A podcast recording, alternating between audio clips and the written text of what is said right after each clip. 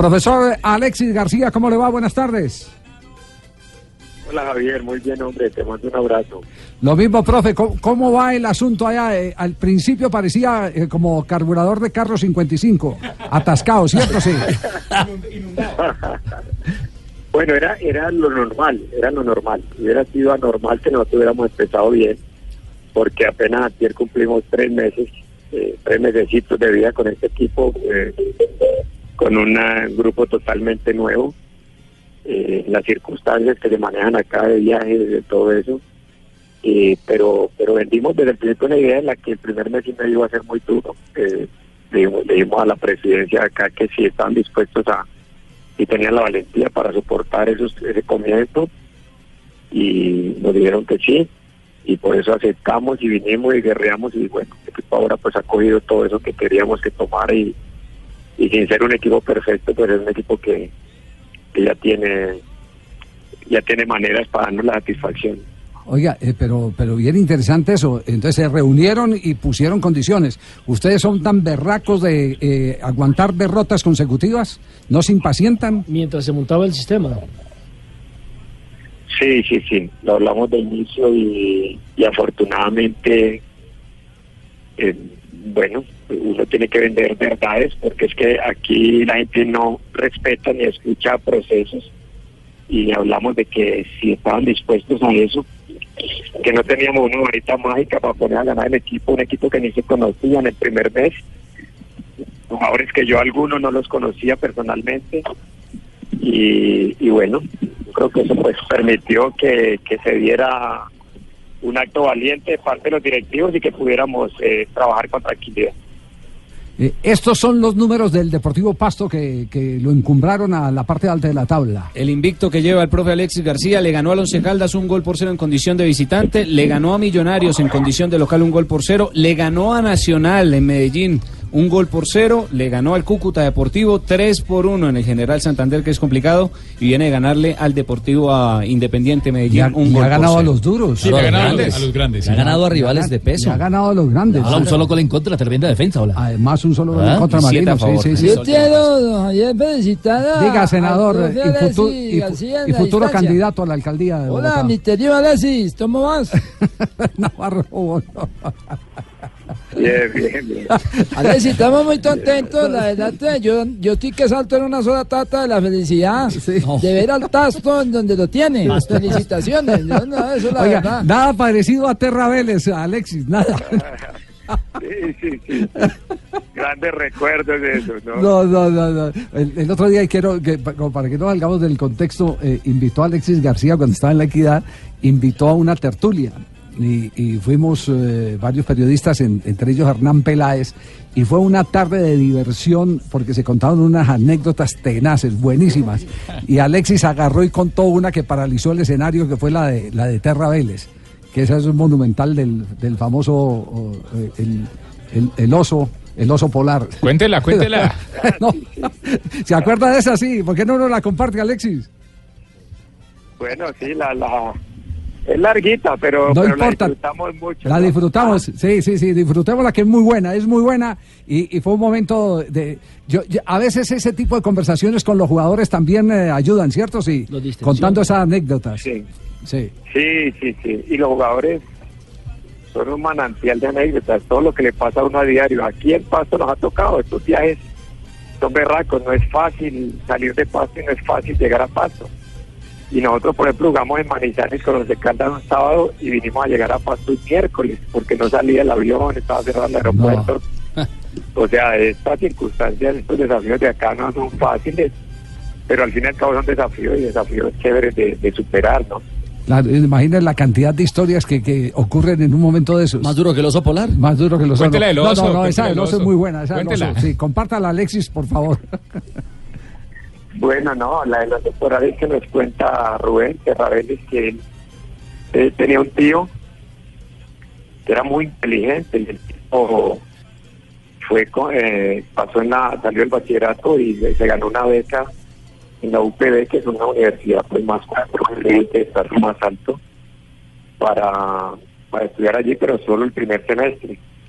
Sacó las mejores notas y el segundo semestre tenía que que ya cancelar, entonces eh, él estaba con, con toda la crema de, de Medellín y le dicen eh, eh, que dónde se tira pasear porque el hombre chicaneó todo el tiempo que era de estrato alto y le preguntaron que a dónde se iba a pasear en esas vacaciones y todo mundo empezó a hablar de que unos iban para Alemania, otros hablaban de que se iban a dar un paseito ahí cerquita, Miami, como por como por pasar el tiempo, Eh, otros decían, no, yo voy a ir a Nueva York, allá a la Estatua de la Libertad y, y voy a intentar allá pues tomarme unas foticos.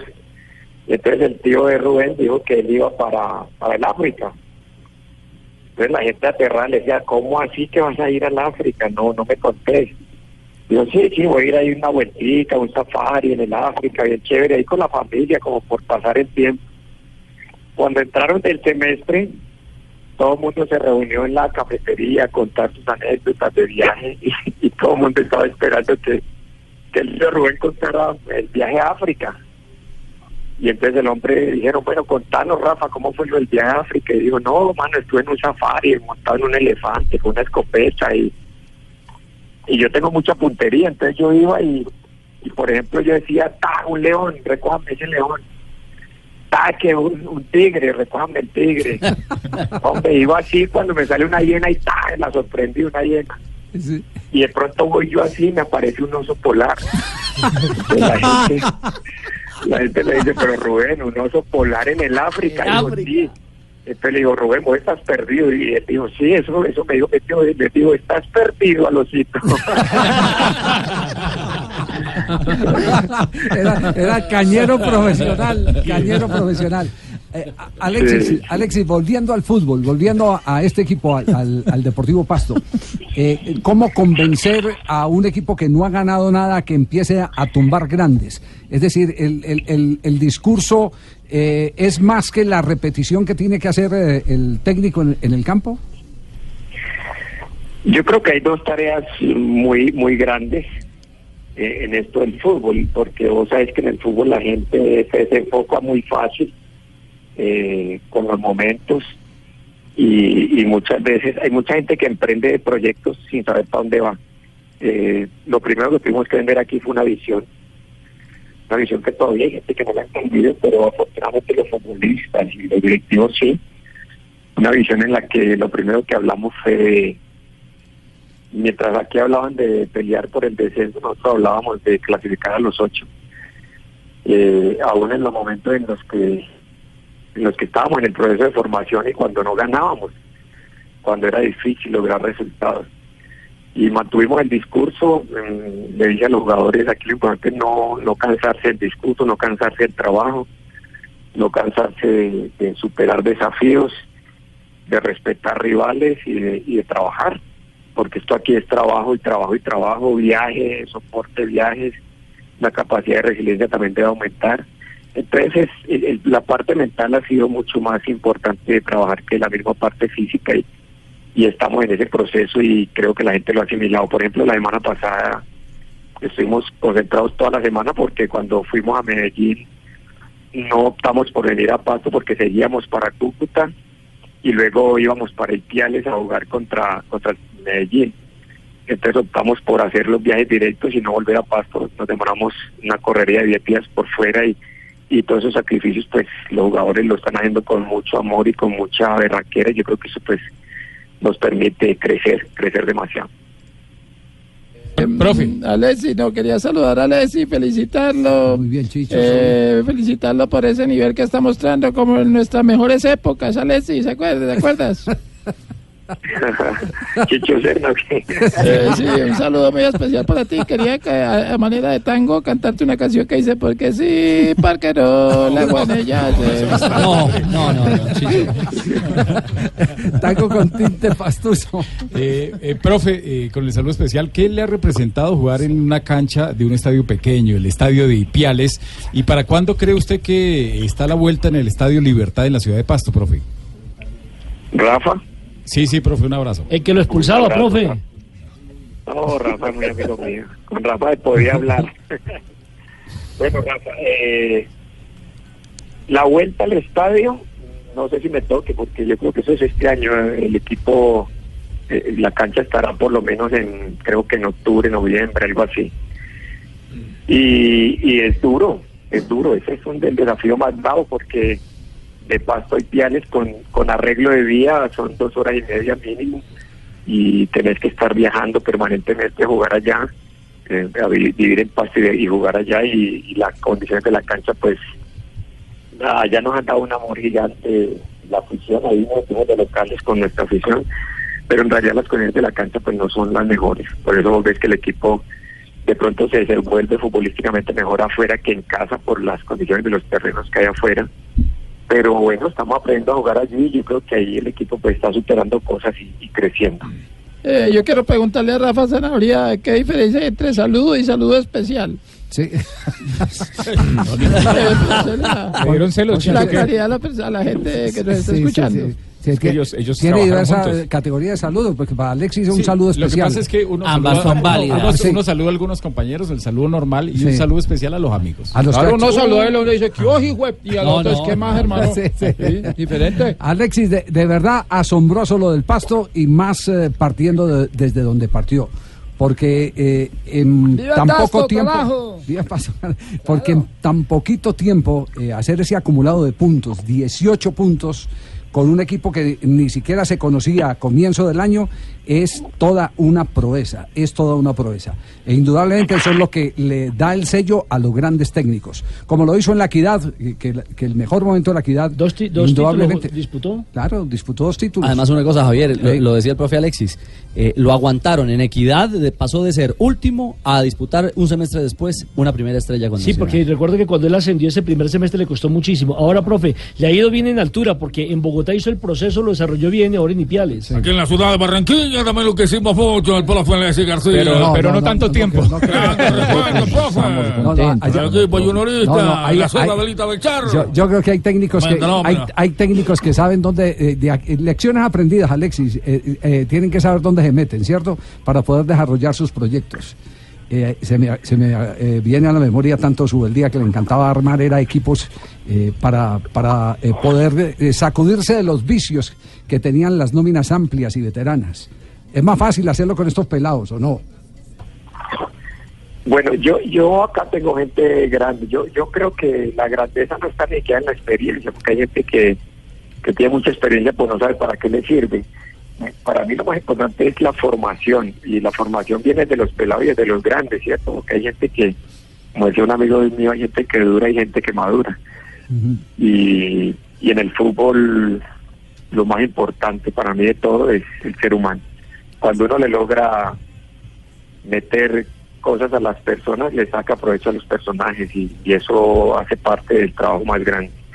Para mí es más importante el funcionamiento que la misma función, aunque hay que hacer que una pues contribuya a que la otra a la que la otra ande y, hay muchas cosas para para hacer, para crecer, para mejorar y, eso se puede hacer en cualquier equipo, no tiene que ser en un equipo que sea chiquito, eh, tiene que ser un equipo donde haya gente valiente y dispuesta a, a vivir procesos. Bueno, eh, aceptamos la diferencia eh, del hecho. Es gente valiente que sepa entender que eh, las cosas eh, eh, tienen que tener sus tiempos.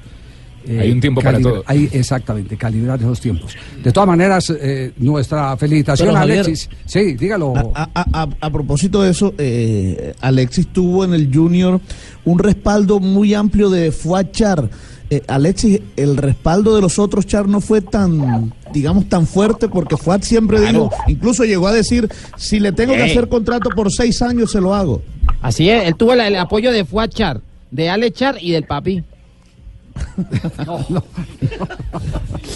¿Es verdad eso? Alexis. Sí, sí, sí, sí, es cierto, es cierto, es cierto. Lo que pasa es que el, el- las idiosincrasias son distintas. Eh, yo, pues, con Don Fuad tenía, aparte fuimos haciendo una especie de amistad, pues, teníamos diálogos muy largos de fútbol. La idea de él, que fue el que me convenció de, de, de irme de la equidad cuando estaba en una zona de confort grandísima, estaba delicioso. Eh, implicaba hacer una hacer un proyecto a largo plazo y, y un proyecto que, que, que fuera cosas grandes, ¿cierto? Desafortunadamente en el camino se fueron extraviando los valores y no y no el mismo ambiente no permitió eh, digamos hacer hacer las cosas como queríamos. En un momento dado él dijo eso es cierto dijo le hago un proyecto a seis años y, y soy capaz de hacérselo si él quiere yo mismo le dije que que era mejor eh, digamos eh, ir despacio que las cosas había que darle de acuerdo muchas veces al ambiente porque porque es que yo creo que los buenos ambientes hacen buenos equipos y los malos ambientes pues también hacen lo mismo. Y, y con un buen ambiente es mucho más fácil trabajar y lograr hacer eh, todo lo que uno pretende con la visión que uno tiene. Yo sigo pensando que Junior es un equipo muy grande es un equipo privilegiado y que no solamente un equipo a nivel nacional para ser grande, sino a nivel mundial. Y, y- y eso, esa es mi visión con respecto a ese equipo. Maestro Ale, muchas gracias eh, por compartir esta experiencia con nosotros. Ha sido un rato muy agradable eh, para entender por qué se ganan 18 puntos consecutivos que lo ponen a conversar en la parte alta con los clasificados. Un abrazo, muchas gracias, Alexis. Un abrazo, Javier, y, y un, y un abrazo especial a una persona como vos, la que tenga una amistad siempre de fútbol. Que estén muy bien. Muy amable, gracias.